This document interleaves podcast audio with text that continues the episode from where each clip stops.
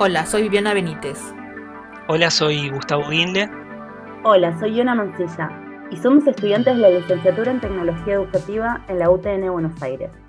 Hoy vamos a charlar sobre el análisis del capítulo 7, Tutor Virtual y la Web 2.0, del libro Un reto para el profesor del futuro, la tutoría virtual.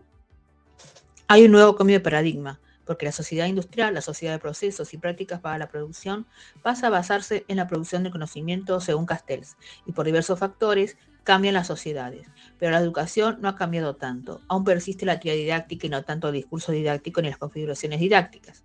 La web 2.0 es la web de lectura y escritura de wikis, de blogs, donde se puede llegar a trabajar en forma colaborativa, con estrategias de aprendizaje afín, usando foros de discusión y grupos de estudio de debate, implementando el uso de dispositivos móviles para generar nuevas oportunidades y formas de comunicación, no solo por Internet.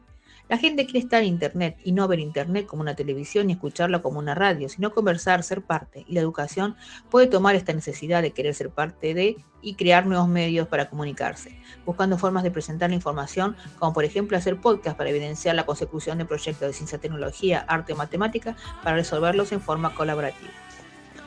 Gracias Vivi y el texto nos lleva a reconocer tres oleadas o tres generaciones, desde el e-learning 1.0 al 1.3 y el 2.0, y allí, hacia el final, nos habla del concepto de entornos de aprendizaje personal, el que se compone de todas las diferentes herramientas que utilizamos en nuestra vida diaria para el aprendizaje. En esta idea está aquello del estudiante gestionando su propio espacio en la red bajo su control para desarrollar y compartir ideas. Qué bueno que traigas a colación el concepto del PLE, Gustavo. Pero ahora nos toca problematizar sobre cuál es el papel del docente en los entornos virtuales. En este contexto, el docente se posiciona como un tutor, como un guía que acompaña el proceso de aprendizaje de los estudiantes.